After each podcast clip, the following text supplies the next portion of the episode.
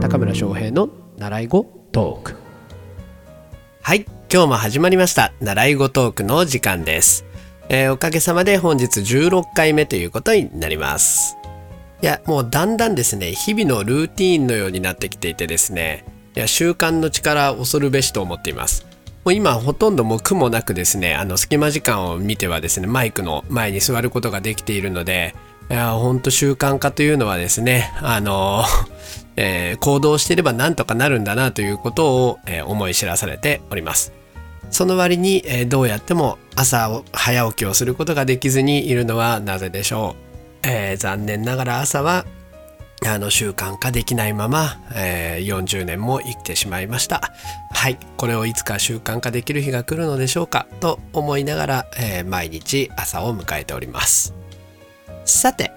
えー今日の話はですね、えー昨日はですねあの自分にとって理想的なお客さんを得るためのキャラクターデザインということをお話ししたんですけれども、えーいかがでしたでしょうかね、えーなんとなく伝わってくれたらなと思うんですけどね、えー今回はですねあのその話に関連しましてまたキャラクターデザインのお話について、えしてみようと思います。で昨日言いたかったことを一言で言うならばねあのー世間が望ましいと思ってるお客さん像を、えー追いかけたところでそれが自分にとって本当に理想的なお客さんとは限らないという話だったんですよね。なので、えー自分らしさをちゃんと前面に出して、えー自分にとって合う、えー性格的にも合う理想的なお客さんを集めるということにフォーカスしてはいかがでしょうかという話だったんですね。で今日はですねちょっとまた物騒なタイトルというかあれなんですけれども、えー他人にキャラクターデザインを乗っ取らせないというテーマでお話をしていこうと思います。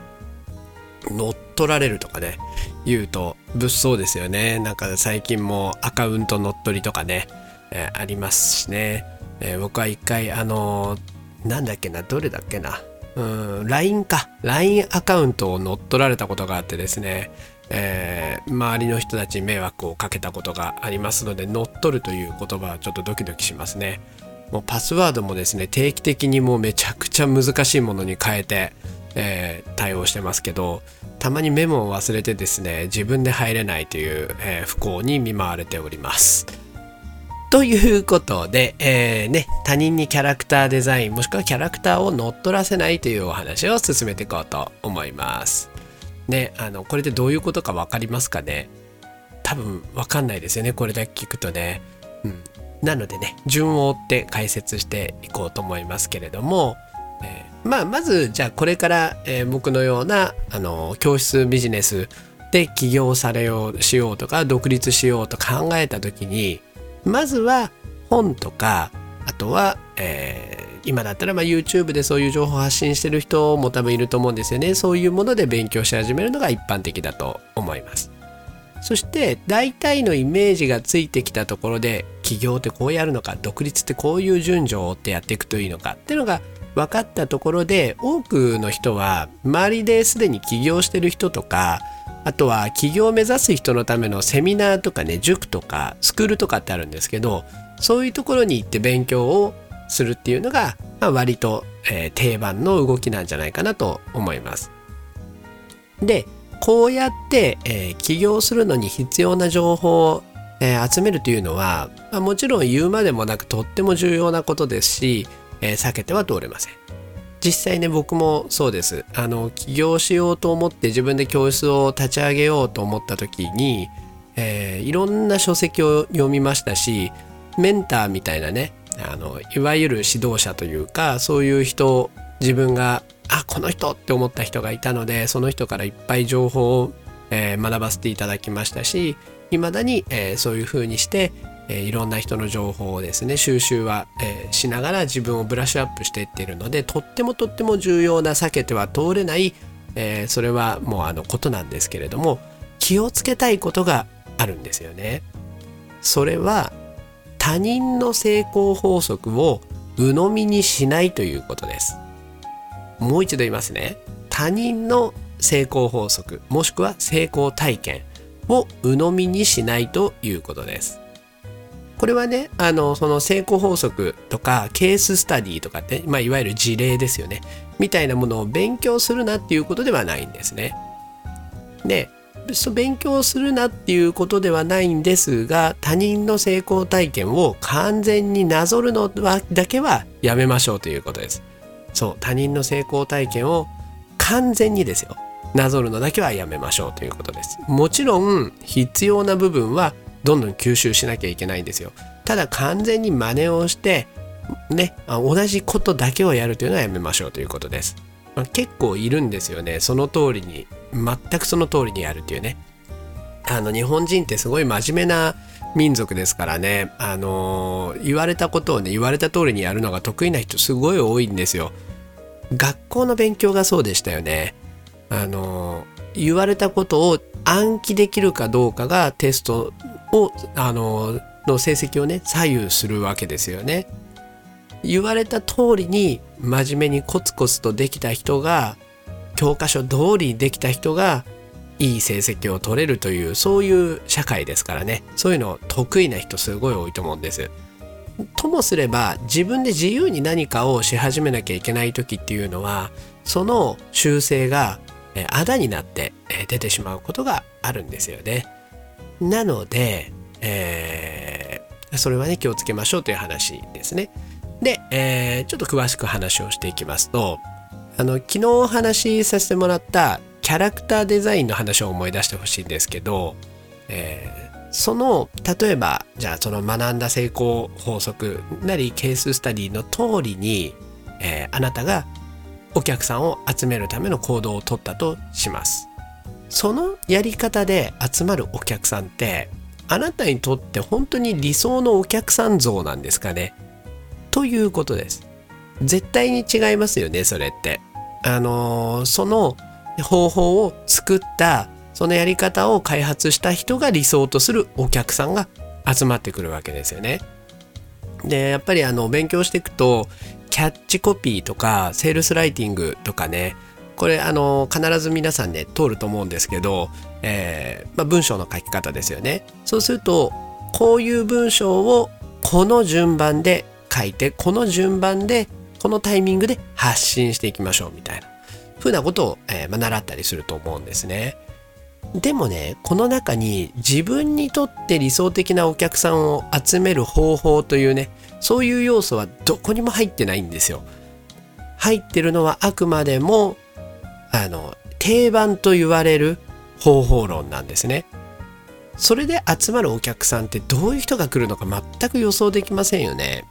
ででこれを鵜呑みにしてみんなまあ書いちゃうわけなんですけれどもそうするとあれ？なんか自分と合わないお客さんばっか来るなみたいなそういう話になっていくんですね。まあ当たり前なんですよねそれって自分で開発したあのテンプレートではないのでそう人のテンプレートを使うということは人にねあの自分のキャラクターデザインを委ねてしまうということになってしまうからなんですね。そこにねあなたのオリジナリティがないからなんですよね。ねだからあのー、えー、まあ仮にね集客できたとしてもまあ多分、まあ、できる可能性は高いんですよ。でも望まないお客さんばっかりが、えー、来てしまうということになりかねないということですね。そうなってしまったらあのどういうことになるかっていうと、えー、毎日が苦しくなるんですね。で苦しいだけならまだしもそういう自分と合わないお客さんなので、えー、関係性もね短期的なもので終わってしまうんですね。どっちかが苦しくなってくるので。っていうか自分は少なからず苦しいと思うのでね。そうするとねすぐに次の集客がまた必要になってくるんですよ。でそこでまたその方法論だけで戦ってしまうとまたタイプの合わないお客さんがやってくるんですね。でまた次の集客が必要になってっていう負のスパイラルを繰り返すことになってしまうんですね。よくねあのビジネス系のセミナーとか塾でこのテンプレートに従って行動すれば絶対に集客できますみたいなことをあの喧伝するものがあるんですけどそのテンプレートに従ってるだけだとこういう結果になるということです。確かに集客はできるから嘘は言ってないんですよね。嘘は言ってないけど、えー、不幸への道が、えー、そこには待っているということでございます。なのでね、えー、こういうふうに考えてください。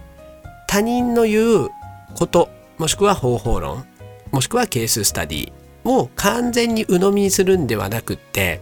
ちょっと大変でも学んだ方法を自分らしくカスタマイズして必ず要所要所で自分らしさを盛り込んでいきましょう。ということが僕が今日言いたいことです。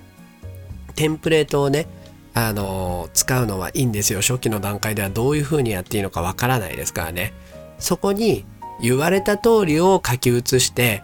ね、あの、その固有名詞だけを変えてやるんではなくて、文章だって、喋り方だって、自分らしさがギュッと情報として詰まってるものなんですね。今このラジオだって僕が喋ってるんじゃなくて他の人が喋ったらもうそのあの語尾の伸ばし方とか、